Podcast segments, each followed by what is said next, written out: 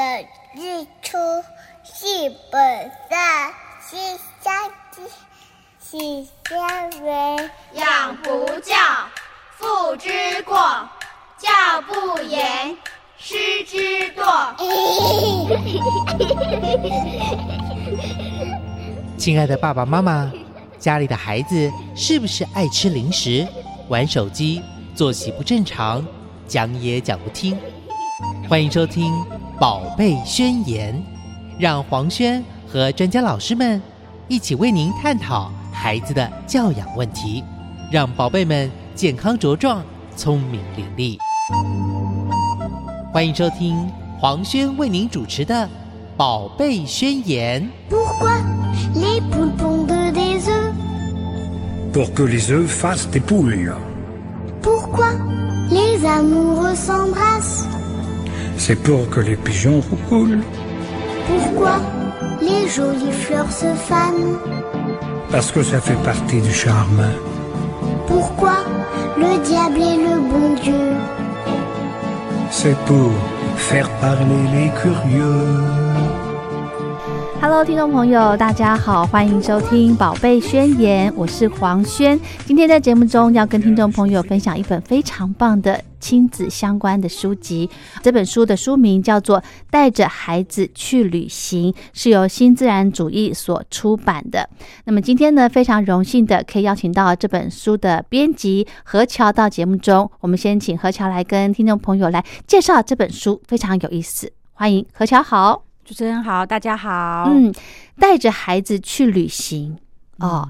其实哦，这个我看到这本书的时候的一个感觉就是很难，因为我现在小小孩，就是我小孩还很小嘛，我觉得带孩子去旅行对我来说就是一个呃，很想去旅行，但是又算了，又把自己丢回来了，你知道我准备的东西太多，对不对？对，所以很就是怎么讲，劳民伤财的一件事情。对，所以呢，呃，很多这个有这种冲动、这种想望，其实妈妈想出去旅行就是想要放松，对。可是行前，哇塞，你要想去哪里，你又要带多少东西，大包小包的，你就你就觉得，好，算了算了算了，就在家附近玩一玩就好了。对，可是这本书真的，我看完之后，诶，我真的会想带着我孩子去旅行了耶。何乔这本书是翻译书，没错。我们先来聊一下作者好不好？作者春田和子啊，嗯，他其实还没有结婚生孩子之前，他是一个类似就是导游旅游业，所以他常常要去很多地方呃旅游，带着嗯他的客人去旅让是让旅游。嗯那他结了婚呃小孩以后，基本上就因为全心都在孩照顾孩子身上，就没有嗯办法出去了。嗯，他其实跟你一样，他刚开始的时候也很犹豫，因为他知道要带一个小小孩出门，要准备的东西非常多。真的，然后除了准备准备东西很多以外，一路上还要因为照顾小孩，其实可能自己玩的那个兴致是全然没有真的你的心力都在孩子身上。错，然后回来以后呢，你还要善后那些东，西，你就觉得很累。，对但是他渴望出去旅游的心情从来没有递减过，所以他最后 他最后决定了，在大概他小孩不到一岁的时候吧，嗯，他就决定了要带孩子出去，但是他们也一岁哦，对，哇。但但他也没有规划去那种很远或者很多天的，嗯，他就纯粹就是单纯的，比方说去一个景点，嗯，当天可以来回嗯。的，带着孩子一起去。嗯，但他去了这么出门出门了这么一趟以后，他发现。诶，他错了。嗯其实他换个想法来讲，或他换个方式的话，其实对他整趟旅行，不论是他还是孩子来讲，都是有益处的。心态调整吗？对，除了对心态调整，而且他会发现到，诶，他的小小孩平常就是在家里的附近，嗯，当他走出家里以外更遥远的地方的时候，其实对孩子来讲很遥远，对他大人来讲不过就是可能另一个城镇而已。，对对对，孩子就是充满了好奇心，嗯，对，什么都想探索。嗯，然后他从此就发觉到，诶，跟着孩子一起出去玩有不另外一种不同乐趣。嗯。所以他就从他孩子大概不到一岁开始，一直跟跟着孩子一起出去玩，嗯，然后一直到他孩子长大考上高中，嗯所以他就把他这一路上，嗯，带着孩子去旅行的一些发现的一些要领、嗯配包，把它写成书跟爸爸妈妈们做分享。嗯，这个太重要了。所以呢，书里面有提到，这也是我的问题，嗯，为什么要带孩子一起去旅行？它的一个优点是什么呢？何乔跟大家聊一下。其实带着孩子去旅行啊，嗯嗯，作者他最大的用意就是可以培养孩子很多很多的一些特质，比方说你可以培养他的独立，哦然后可以培养他刺激他的大脑，这个我们等下后面会讲到。嗯。那最重要的是呢，可以创共创造共同的回忆，哦，这很重要。我们可能嗯，现在孩子还小，还有话聊，可是你会发现孩子渐渐大，其实你们话会越来越少。哦然后，更何况是当我们年迈的，然后他们长大了以后，其实可以在共同回忆、共同聊的东西更少。哦但是你如果跟他常常出去旅行，其实你们之间有很多的话可以聊。我相信很多爸爸妈妈会想说，带小孩子出国啊，除了刚刚黄轩宁讲的，就是嗯要准备的东西太多以外，另外一个一点让人家觉得很沮丧是，当你以后跟他聊说，哎、那个国家我们去过了，小孩子会一脸茫然的看着你，哦，对哦，会觉得说，我花这么，多钱，对，然后带你出去，我累得要死，又花钱，结果你什么都不记得道，就是很沮，会很沮丧。会会会，，但是作者强调说，其实你应该要，呃，看，应该说你要适龄去做规划。嗯但你的孩子还小，你很想让他去开开眼界，让他去呃有什么国际观。可是如果你还是小小孩的话，其实嗯附近住家附近的公园、嗯或者一些社区中心，嗯或者一些亲子什么馆的是就可以的，就可以不用说呃非得要飞到哪里去。嗯之类的，飞到哪里去？什么可能可以等他稍微大一点的，比方说哦三岁以内的，他建议说附近的公园。他说，因为他在孩子的世界里面呢、他的认知只有爸爸妈妈，对还有照顾他的人。对，如果他那时候已经上幼儿园，顶多就是包括了幼儿园里面的那些同学跟老师，他世界就这些。是是，当你走出幼儿园，走出家以外的地方，嗯哇，他就发现到原来还有更广阔的地方。他不会讲，他不会讲，但是他知道有更多的地方。哦不一样的东西，所以你可以慢慢的一步一步的让他去探索这个世界。嗯哼哼哼，这个带孩子去旅行，在嗯日本、呃之前好像很流行，叫做旅行教育，对不对？所以他是。哎，有没有建议说，大概从什么样的年龄层开始呢？像刚刚你讲的，这个作者他是从孩子在一岁左右的时候就带他出去旅行了，对，会不会太小太早啊？不会不会不会，哦。他也是就像我刚刚讲，他刚开始选的地方没有跑很远，就是对，可能另外一个城镇。嗯，那以我们现在如果说是学龄前的孩子来讲，学龄前的孩子，你可以带他，比方说像如果是住在北部地区的，你就换个地方到中部，哦。中部的嗯就换个地方到南部。或北部，嗯。就只是换个地方，嗯哼，然后在游旅游的过程当中，其实你会发现到说，孩子对很多东西看的视野跟我们不一样。是对比方说像呃，书里面有提到一个，你可以把你的相机交给小小孩。啊，给他们对于呃，对于如果三岁以下的话，你可可能他还不知道怎么操作。对对，可是你可以教他，然后让他自己去透过镜头去看是景色。嗯，教他怎么样拍照就好了。对对所以对对对。他要去拍什么东西，随便什么角度，什么都不要去干，涉。反正现在的相机又不像以前需要底片要啊花钱，对对对对对对你不不 OK 删掉就好了，哎对对对对？模糊删掉就好了。哎所以你可以就是给他一个相机或者一个你觉得要准准备要淘汰的手机，有相机功哎能就好了哎。对哦，好棒哦。然后像这个，我就之前曾经试过，我把嗯我们出去旅行的时候，我把一个手机有相机功能手机交给我儿子，让他自己去拍。嗯除了帮忙拍妈妈以外，嗯，他自己会拍一些他想花拍的。哦，那那时候一过程中，我都没有去在乎说他拍了什么东西，但是我因为我要拍我自己的嘛，对，一直到回程的时候，我把他的相相机里面的照片下载下来以后，哦，我才发现到，诶，小孩的视野真是真的跟我们不太一样诶。我们在拍照的时候，我们可能会想要说，呃人要好看，后面景色要好看，然后我们会有一些构图在对脑袋里面。对对对，然后会想要呈现什么画面？这小孩没有，啊小孩就是什么东西吸引他，他就拍他。比方说，我最有兴最有印象的是，他很简单，就是拍一个一只停在花上的蝴蝶，就只是拍它，就拍了很多张。啊，然后呢，他还拍了一个浮球，因为浮球就是那种让海沉船不要沉下去那种浮球，那那种浮球在澎湖啊或者一些海边通常被拿做装置艺术，哦，因为那个浮游上面写的一句话就是“嗯，好热”，因为哦。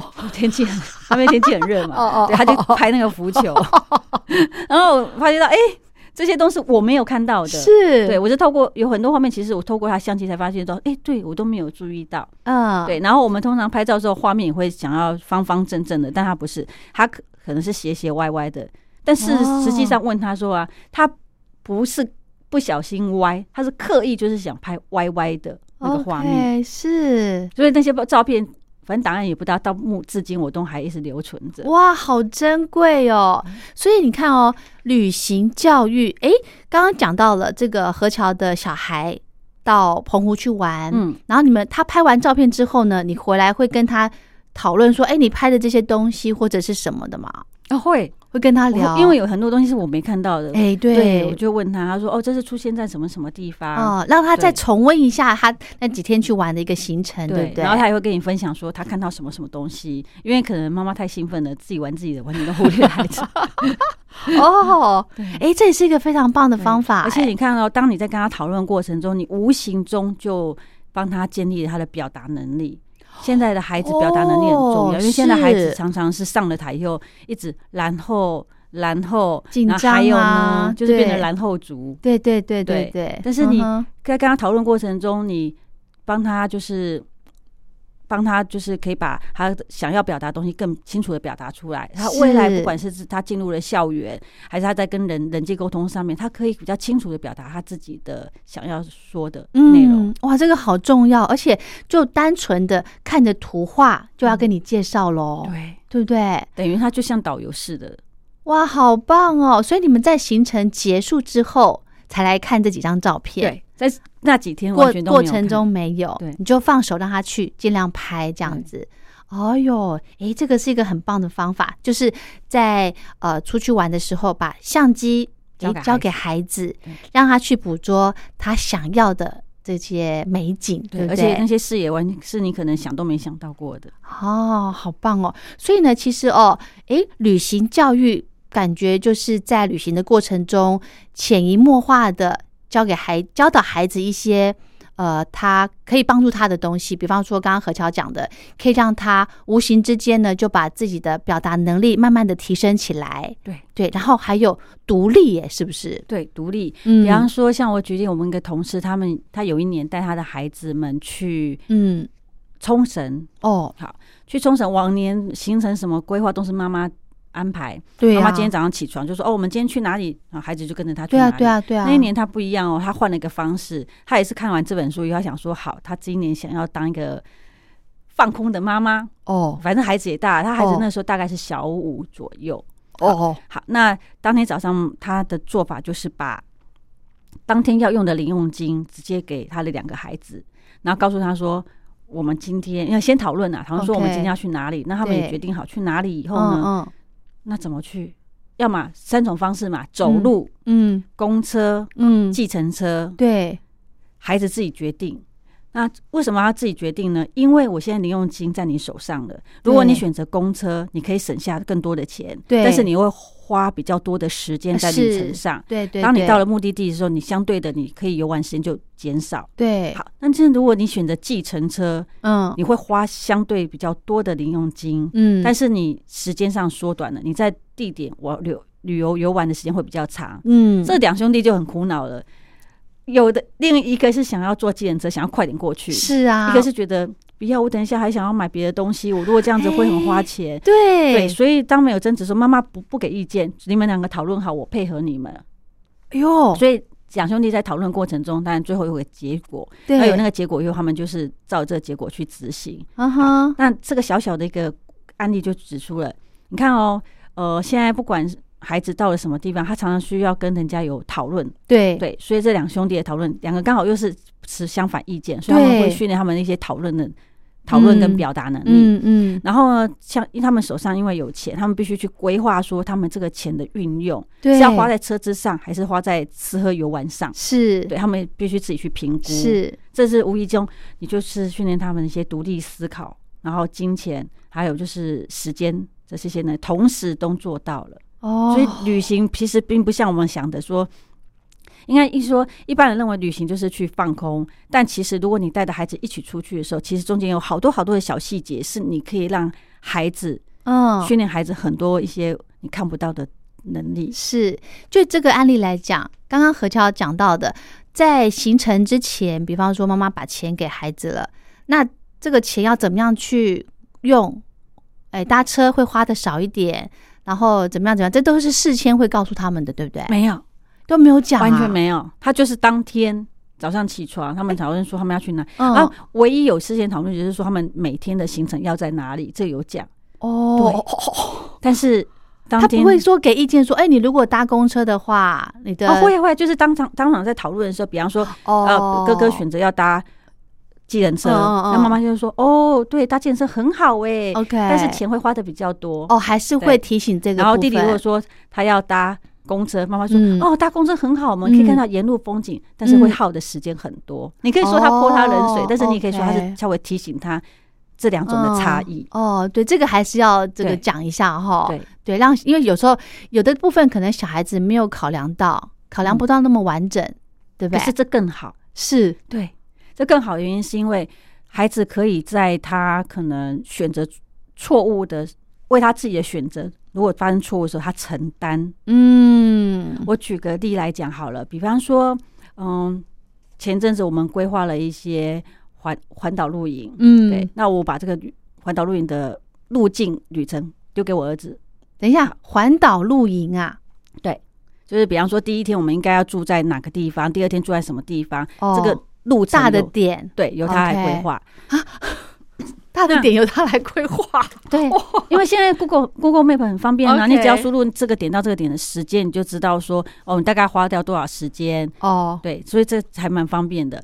那为什么说刚刚说要承担责任这部分？比方说，他如果今天选错了什么地方，他选的这个 A 景点，嗯就是他到那边会发现到，第一可能并不如他搜寻到的这么有趣好玩；嗯嗯，第二，可能他没有评估到有门票哦，这个事情，是要花相对比较多的钱。是那你要知道，这个是他规划的哦，是他决定的哦。所以当有什么不好的地方啊，他不会跟你抱怨，他会自己碎碎念，但他不会跟你抱怨。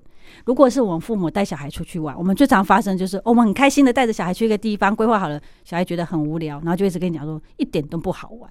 那你就会觉得那种我辛辛苦苦，然后你还在旁边说风凉话，然后在那边嫌弃。哎，可是现在如果是他自己规划，他自己决定的，所有的风险是是他自己承担，他不会在你面前说我很难玩，OK，他会说哎呀好像不是很好玩呢，他会用那种不好意思的。哦，真的吗？对，所以这个时候大人也不要跟他说不好玩，对你也不要就是像平常他那样子，对，就是很有趣。他可以学习承担错误、承担责任。哎，真的耶！哎对，这个部分书里面有讲到，对就是你如果碰到就是有呃一些状况的时候，嗯，你要怎么样去不要急，临危不乱的去处置？对，而且你这样可以，呃，就他就是意思就是说，你可以就是训练出他有他平常在规划事情的时候，他会有一个 B 嗯计划，哦。就是常常小孩子就会想要做什么就直接去做了。对，其实经过了几次这样子安旅游安排以后，你会发现到啊，其实你无形中也会就是训练小孩子会自己去有个备案，哦，哇，这也太厉害了吧！我们都没有想到过哎、真的，这这个例子来，我想到这个，我觉得这个何乔妈妈呢，就是一个懒散的妈妈，对 何乔，你会退化哟，你什么都交给孩子去规划 我规划这么多年也该休息了。哦。但是呢，虽然是把这些呃让小孩子去体验一些规划行程，但是爸爸妈妈一定都会在旁边，就是诶看看他们这样子的规划好不好。那万一有什么样的呃小挫折或是小阻碍的时候，可以用什么方式来变通？可以鼓励他，嗯然后比方说像我刚刚讲的，如果他自己规划的不够好的时候啊，我们嗯。可以在旁边用比较温和的的方式跟他讲说，嗯。哎也许下一次我们可以试试看怎样怎样的方式，哦。一来给他个提点，二来你不会直接打击他挫折。哦，不会让让他他觉得这么挫折，对不对？对他下次就会更有意愿的想要来做这件事更好。对，不然如果你前面讲这么多的风凉话，下次你再请嗯。他做这件事的时候，他就会不可能没什么兴趣了。对嗯哼哼哼，而且你就会让他降低他的自信心。嗯，而且我觉得在这种过程中哦，大人也是在学习耶，嗯，没错，对对？大人学习这个耐性，把他压下来。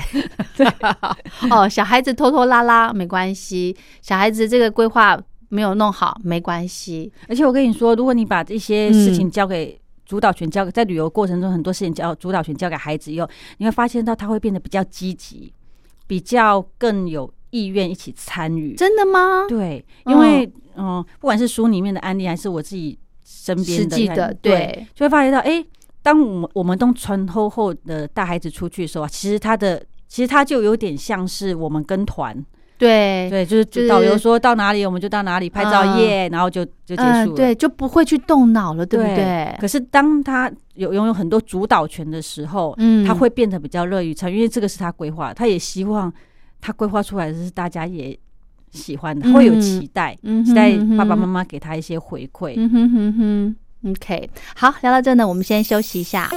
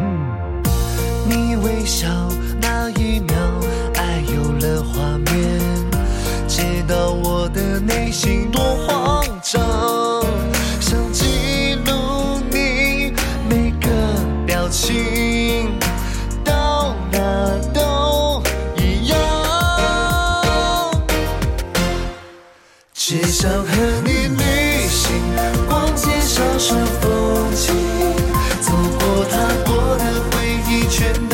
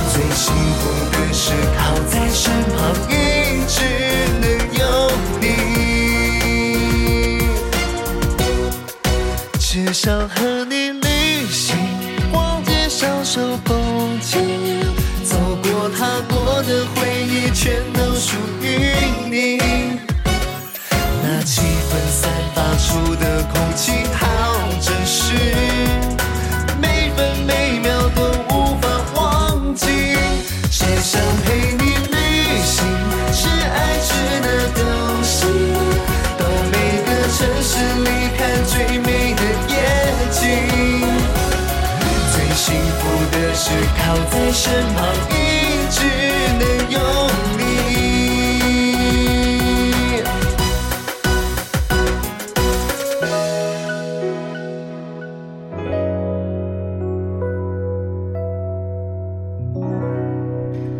回到《宝贝宣言》，我是黄轩。今天在节目中跟听众朋友分享一本书，是由新自然主义出版的《带着孩子去旅行》。那么这本书呢，其实是呃一本算是翻译书哦。是。那邀请到编辑何乔到节目中来跟听众朋友做一个分享。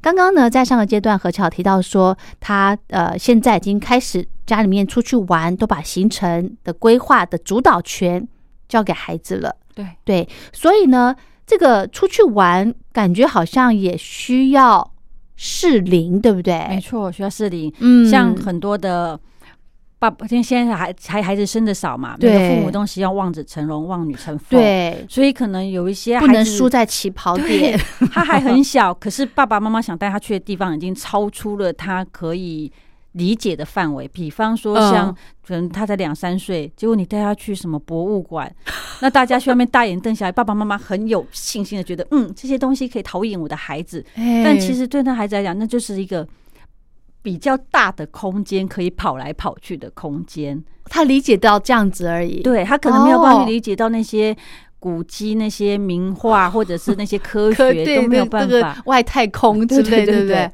哦，原来所以哦。你应该依照你孩子的年纪，比方说学龄前的孩子，其实嗯。你们家附近的公园或者一些亲子馆就很适合了。那在公园里面，你还嗯。会遇到一些其他孩子同龄年龄的孩子啊，嗯。他可以跟其他同年龄的孩子有互动，嗯。让他知道他的世界里面不是只有照顾者，还哦。有其他同类。嗯跟他同年龄的嗯哼孩子。嗯哼然后呢，如果说你的孩子已经逐步的进入小学，嗯因为我记得小学大概是在小二吧，嗯就已经学校已经在教时间观念了。哦是对，嗯所以呃，如果是已经有时间观念，然后慢慢的有地理环境概念的孩子，其实我建议你在规划旅程的时候，你的那种适龄啊，就可以从他的课本中来着手。哦什么意思？因为像现在孩子的课本呢、常常嗯很多景点，嗯好、都是在介绍台湾。是比方说，书里面会讲到野柳的女王头，哦，他光看书可能不觉得嗯好，不觉得到底女王头是怎样，嗯或者介绍到啊彰化的鹿港小街，嗯哼哼哼或者淡水的老街，嗯哼这些东西，可能对他来讲都哎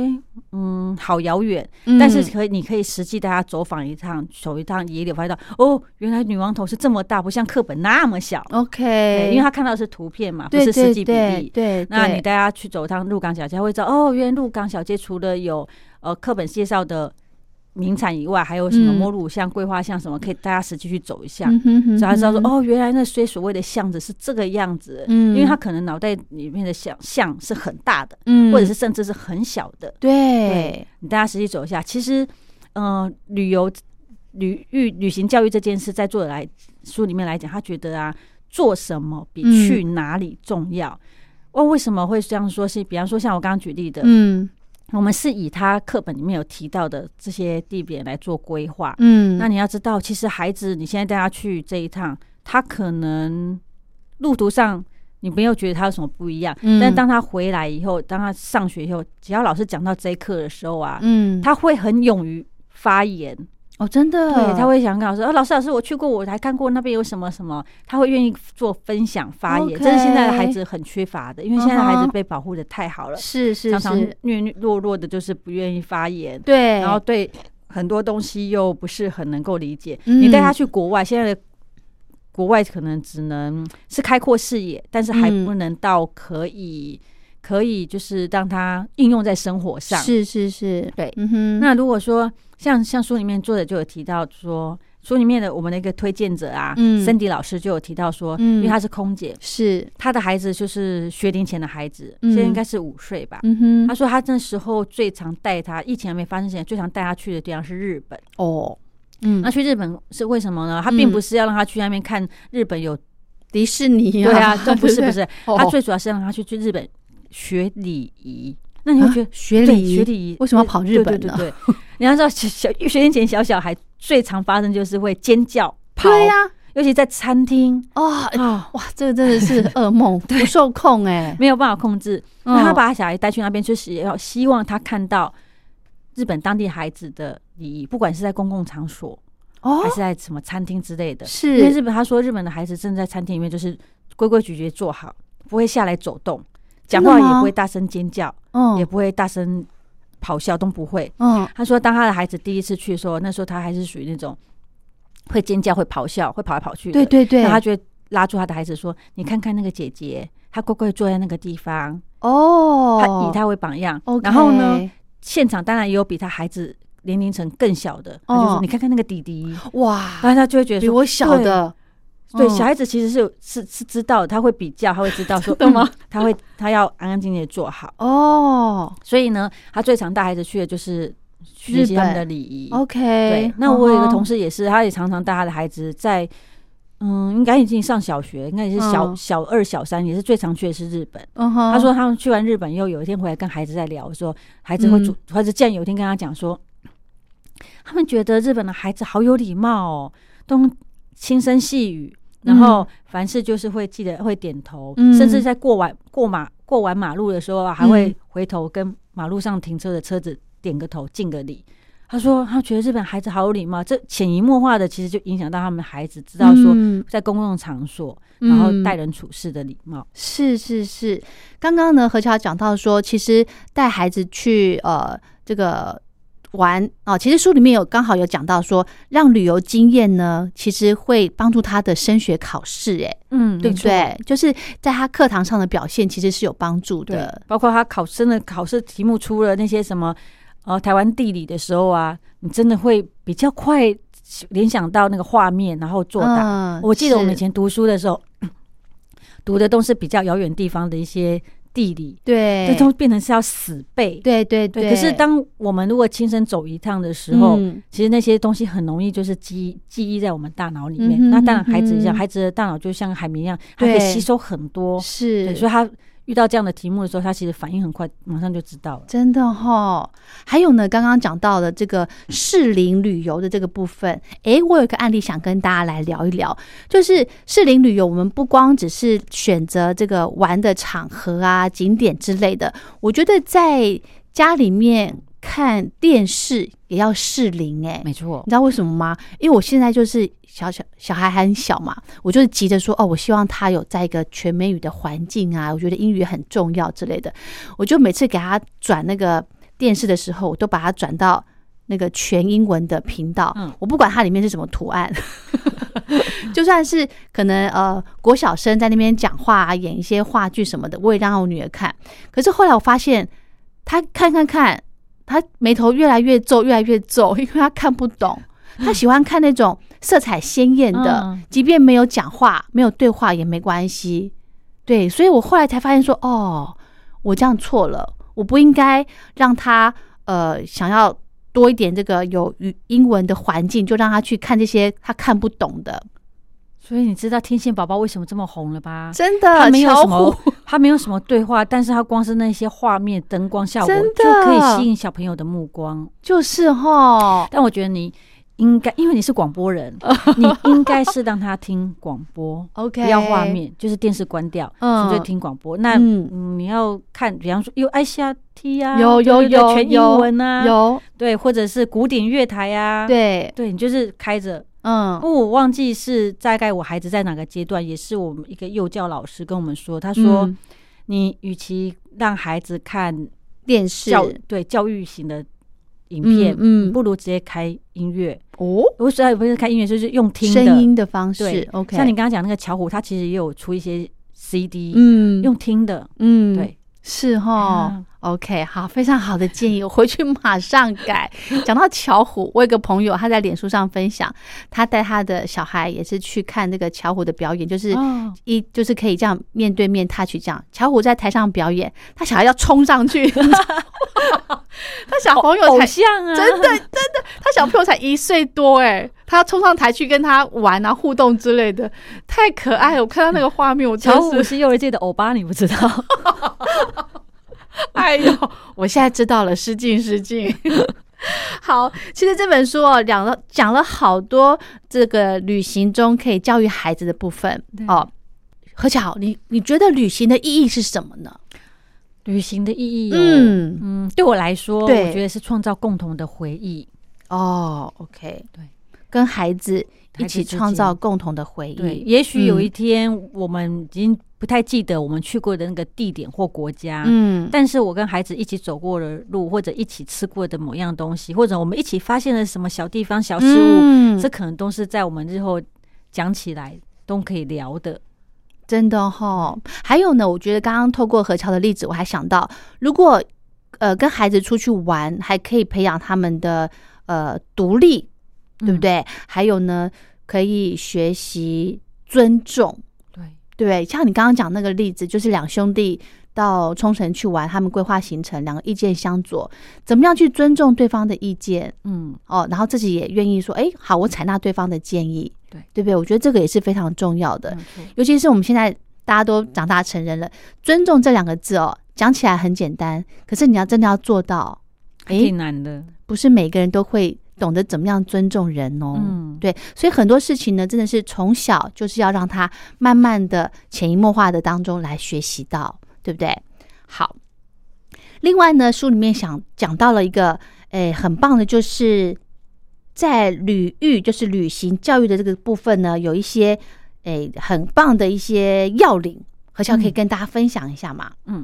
你比方说，你可以把孩子的兴趣或者好奇心纳入你的旅游主题。哦，我比方说，现在孩子们，哦，我知道现在国小生好像还蛮流、蛮风靡一些动漫，哦，对，比方说什么《鬼灭之刃》哦，或者一些我我也讲不出来的东西。对对对对对对，对我们大人来讲，可能觉得啊，这好无趣哦。嗯可又推出一个新的东西出来，对，可是对孩子来讲呢，那可能是他跟同学之间的话题。哦，对的对的，然后加上这些动漫或者这些呃玩偶，可能他都会出一些什么什么展。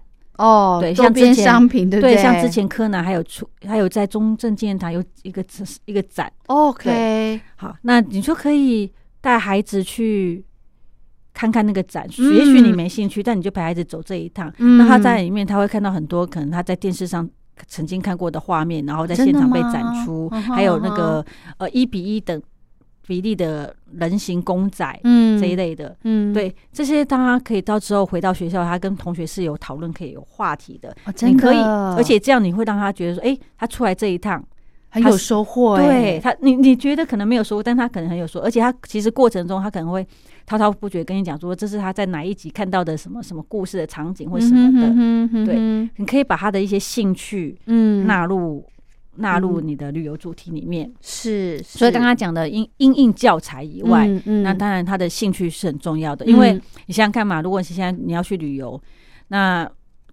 公司或者是那个旅游团规划的是一个你没有兴趣的点，哦，对，你也会觉得兴趣缺缺啊，是就好像就是是就是他到带你到哪里，他你就到哪里去。嗯哼哼哼，好，这让我想到了现在的我现在小孩的年纪呢，喜欢 Baby Shark，、所嗯以刚好这个好像呃，好像有最近有这个 Baby Shark 的这个展，就是有点像那个什么舞台剧的感觉吧？诶，可以来规划一下哦。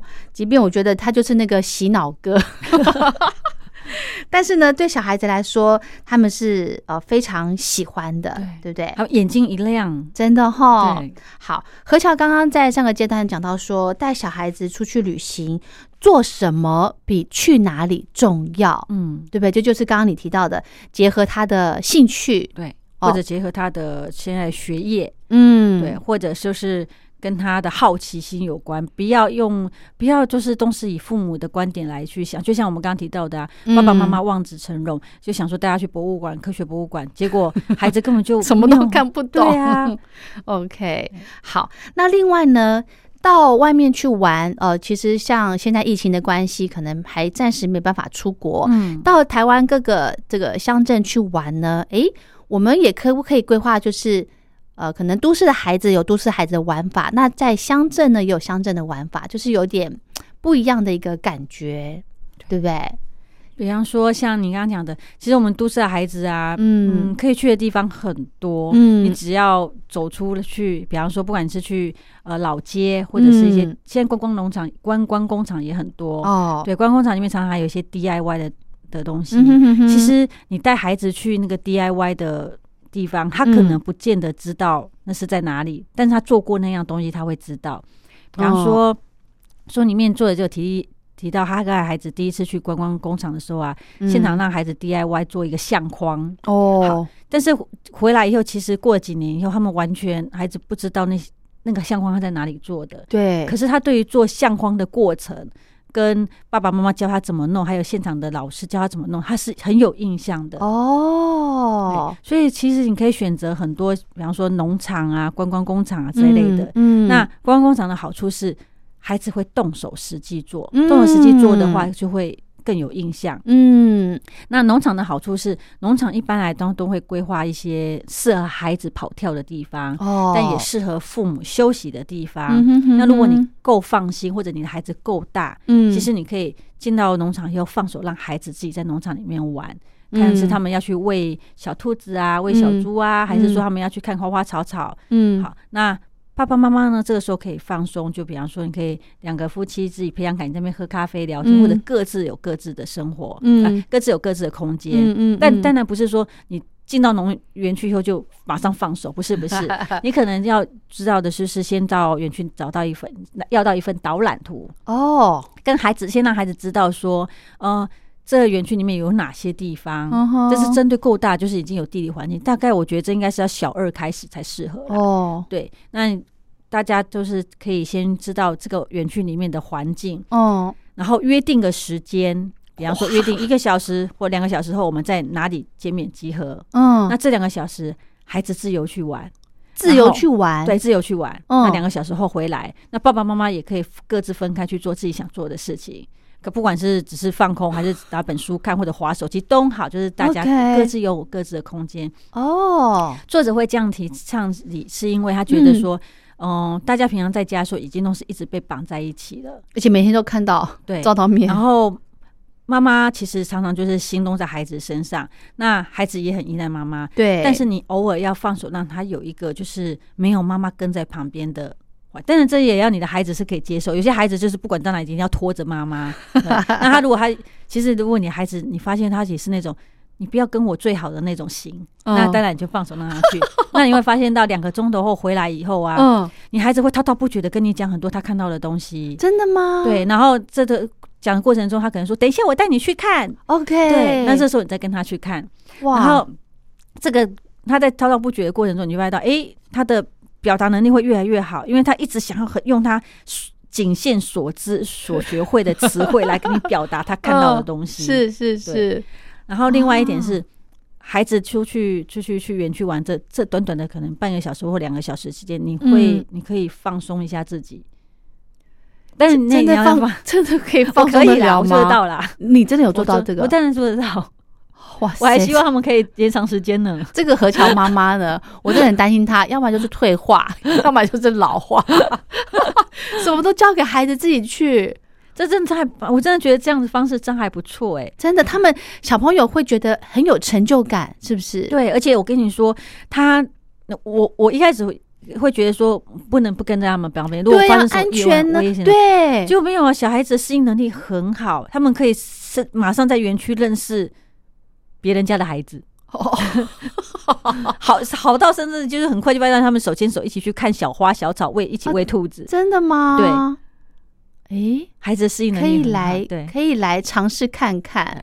呃，我们先从这个五分钟开始好了，对对对对 好不好？但如果你不放心，我记得我嗯，嗯，我有一个朋友，他一开始也是不放心，他是做那种侦探型，跟在孩子后面，跟在那里，跟在孩子后面，然后他还有拍照说他跟在哪里，然后看他在干嘛什么，真的这也不错啊，反正你不也要让孩子知道对，对但是你至少可以确保他的安全，安全因为他在你的势力范围内嘛，对对对对对，这也是不错，只是这样你会很累，对不对？你就没有放松到啊，太可爱了。但是这是刚开始的时候，总会有第一次嘛，对对不对？还有呢，刚刚何条讲到说，我们如果到这个观光工厂或者是农场去做一些 DIY 的体验的时候，诶，这些实体的这个这个实体所做的成果，嗯。也是旅行中的一个很棒的记录，哎，对对对。对不对？它？甚至比起那些照片都更珍贵，因为你可能很多年才会再去一次，而且那再去的时候，孩子大了，那种感受都不一样。那这些都是你旅行中的一些小小回忆，然后甚至一些珍藏品。嗯，真的，还有一个也很棒，书里面有提到说，你可以到一个地方呢，就在当地买个明信片，嗯然后全家人都在上面写一些文字，然后寄到家里面来。没错，他要鼓励大家可以这么做，因为嗯，当你再回回到家的时候，也可能已经是几天后了。是那你几天前寄的名片，你在几天后收到，你就会马上勾起你在那个地点，然后旅游写的很多的回忆，啊甚至你在上面可以写一些。嗯，不不一定是祝福的话，就是纯粹写一些你对当地的一些感受，然后寄回来。对，是哈，或者是写说，哎，谁谁谁又不听话，又吵闹，没礼貌之类的，对不对？还有呢，书里面也有建议，就说你在这个旅途旅途的过程中呢，会收集一些，比方说刚刚何乔讲到的地图、哦、嗯导览图，或者是呃门票、车票之类的，都可以把它。集合起来做成一个档案。如果你真的觉得够细心的妈妈的话啦，对不对？然后也是回忆，哎然后地图更好、更有趣的地方是啊，嗯，你们回来的时候摊开地图，你会发现可以跟孩子讨论说你们去过哪里、哪里、哪里、哪里。嗯，这个也许他在当时的地理环境下他没有这样的概念，可是他当他看到地图这样画出来之后，说哇，原来我们去了这么多、这么多、这么多地方。嗯哼哼哼，对，是，所以呢，其实真的是呃，旅行不光只是单纯的走马看花，嗯你要在这个旅行过程中，不管是半天的时间，或者是呃两三天的时间，你可以让孩子学到些什么。真的是爸爸妈妈可以花一些心思去想一想，对对不对？无形之中呢，孩子提升的他的呃独立性，他的一个负责任的一个态度，对，这是对他以后往后的人生有非常大的影响。是对不对？好，其实书里面还有提到说，其实哦，呃，训练孩子去规划行程，嗯，也是对他的大脑进化有帮助。没错，因为其实。关于规划这件事，嗯。孩子想的比我们简单很多。是是他只想是。到说他要去什么地方，嗯然后要做什么事，他可能都没有去考量到说可能中途会发生的事情。对。对，他不会有什么所谓的 B 计划这件事情，他就是很单纯。嗯哼。所以，当你如果跟孩子提议说把旅游旅游行程交给他规划的时候啊，嗯。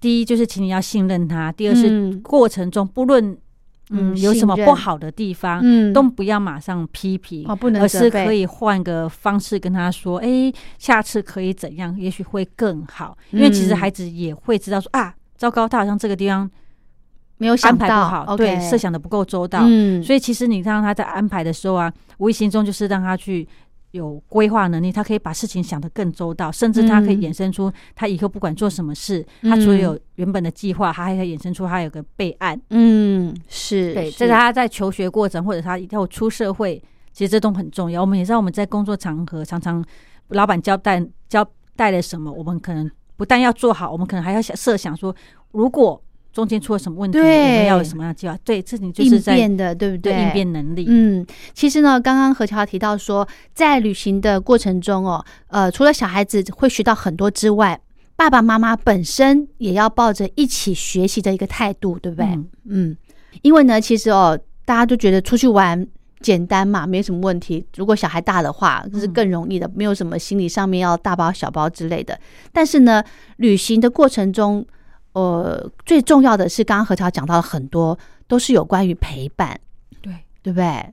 陪孩子很重要。父母孩子其实我们可以陪伴他的年时间有限，嗯他到了一个时间以后啊，他其实都会找同才，不见得会希望说父母跟在身边。所以如果可以多一点时间在旅行过程中陪伴是最好的。嗯其实说到陪伴这件事啊，像嗯、呃如果有些是开车出门的，嗯可能光是在车上的时间就会觉得说。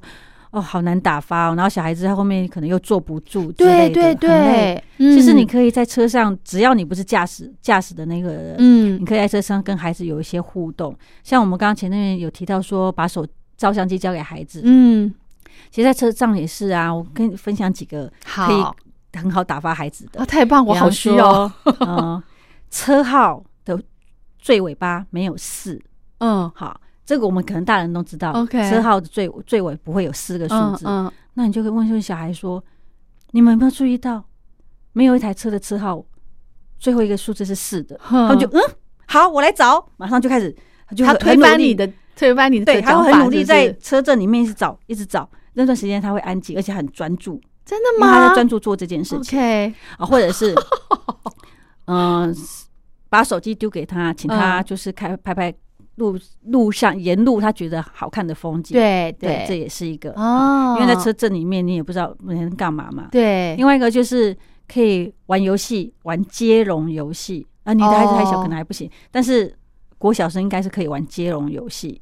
文字这样子但不要太难，不要说哦。一定要同、同个音啊什么的，哦，什么成难语之类，对哦那个对对对对可能大人都没办法。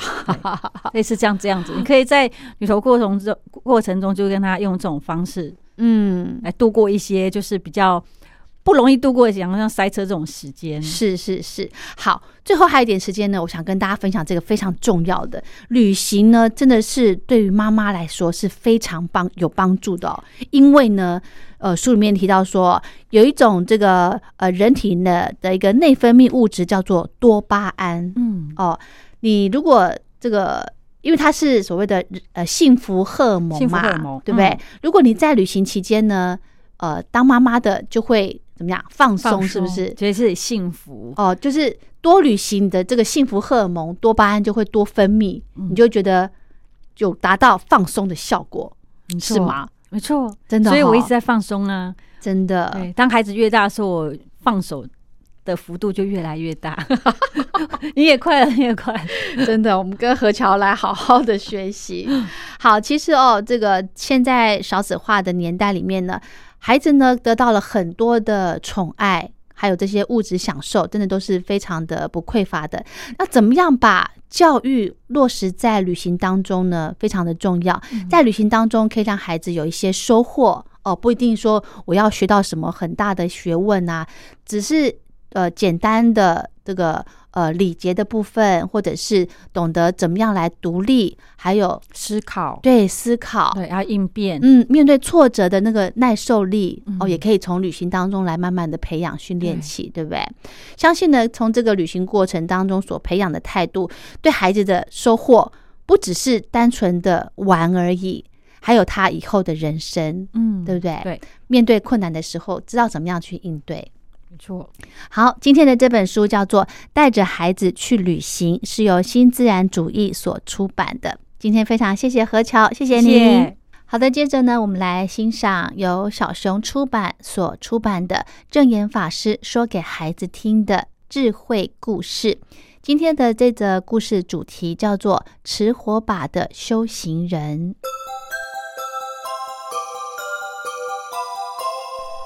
宰相之子。古印度有一位英勇贤明的宰相，他一直尽心尽力辅佐国王，但是因为过于操劳，身体常年来受到病痛的折磨。国王见宰相年迈体衰，准许他回乡养病。不过，即使回到家乡，病痛的折磨还是持续着。经过了好几年的脱磨，宰相的家财散尽，家道渐渐中落，最后人也病死了。这个宰相有个儿子，当时才十多岁，因为家境没落，父亲又久病缠身。在他长大成年之后，父亲就逝世了。这些年，他常处于挨饿的状态。这天，他实在是饿得受不了了，于是起了坏念头。他想要去当贼，偷点东西才能过日子。宰相之子起了偷盗的心之后，便趁着夜里潜入一户人家去偷窃。但是，一进到这户人家，打开米缸一看，发现里面的白米也所剩不多了。哦，原来平常人家的日子也不好过。如果我偷了他们的东西，害他们没得吃，让他们挨饿，那也不好啊。于是，他放弃了偷这户穷人家，最后两手空空的离开了。走在路上，他左思右想，终于心生一计。他喃喃自语地说：“啊，对了，我可以去王宫啊！国王那么有钱，如果我去王宫偷东西，对他来说应该没什么损失。”他决定到王宫去行窃。下定决心之后，他先将自己装扮的很威武，拿了一个箭筒，填入了一些土之后，再放进几根竹子。看起来就像带着剑一样往王宫前去。等到深夜，他趁着守卫精神不济的时候，偷偷溜进了王宫里，蹑手蹑脚的进了国王的寝宫。国王虽然在床上睡觉，但是他其实已经察觉到有小偷入侵。却故意按兵不动，想暗中观察这个小偷的行动。宰相的儿子以为国王还在沉睡，就将寝宫里头的首饰、珠玉等财宝整理成一大包，准备带出宫去。此时，他看到房内有一盆水，他一时口渴，便低下头去喝水。而背上箭筒中的泥沙也因此流到了水盆中。他觉得麻烦，便把水和泥沙搅和了一下，一起喝下肚。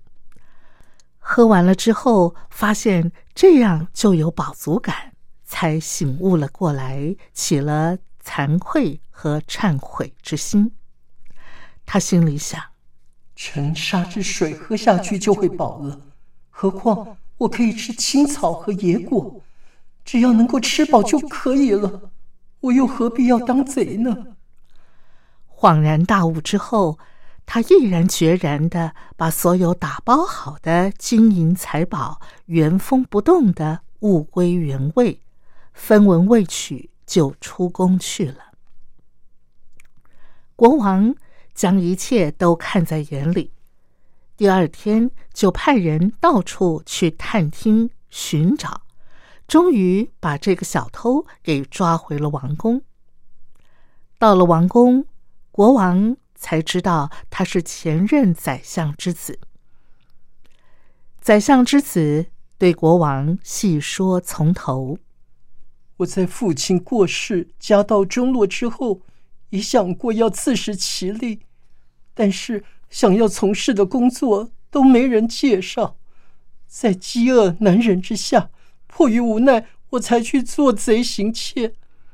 国王听了之后问他：“你没有偷老百姓的财物吗？”“没有，老百姓的生活不好过，国王的财产物资丰富，我我如果只是少少的偷一点，对您而言也没有损失。”所以我才会偷偷跑进王宫的。国王听了，觉得这个年轻人很坦白，欲望也少，只是喝了沉沙拌水就满足了，认为他是一位品德高尚的贤者，于是说：“看你一表人才，又在你父亲的教育下成长，你就来接续你父亲的宰相之位。”来辅佐我治理国家吧。后来经过国王的考核，发现宰相之子确实具有才华，国王就在他的辅佐之下，让国家越来越富强。人在环境的影响下，往往会起心动念，但是人性本善。人的生活其实可以过得很简单，正如同这位宰相之子，虽然起了做贼的心，却没有真的行窃，而且他知错能改，及时改过，回归善良的初心，人生才不至于误入歧途。好的今天的宝贝宣言就进行到这喽。非常感谢您的收听我是黄轩祝福您平安快乐。我们下周见拜拜。我在疫情下的生活。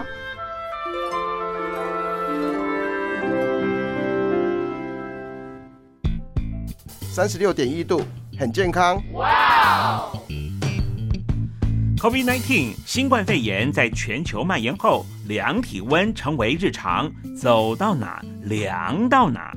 还有啊，戴口罩也是生活必备，没戴口罩寸步难行。非常时期，能不要出门就不要出门，在家办公最安全。三餐买外送，购物到线上，尽量避免跟人接触。非得出门也要与人保持距离，小心再小心。回家后一定要勤洗手。啊，反正心里怎么说呢，也有点紧张。病情现在这么严重，心里总有点恐慌的。回去以后赶快的就就是洗仔细的点儿，哎，洗彻底的点儿。而现在没有健康码核酸检测，在大陆哪儿都去不了。出国旅游更是想都别想。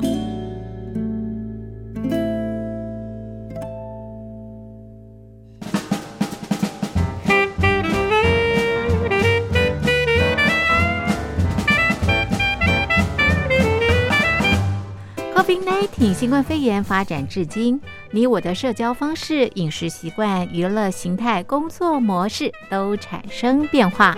你的生活因为 COVID-19 新冠肺炎又有什么样的改变呢？马上写下来，参加征文活动。我在疫情下的生活，就有机会得到短波收音机哦。活动从三月一日进行到五月三十一日。来信请寄台北邮政一七零零号信箱，台北邮政幺七零零号信箱，嘉陵东山零收。电子邮件请借 lily 三二九 at ms 四五点 hi net 点 net，l i l i 三二九 at ms 四五点 hi net 点 net。我们期待您的来信。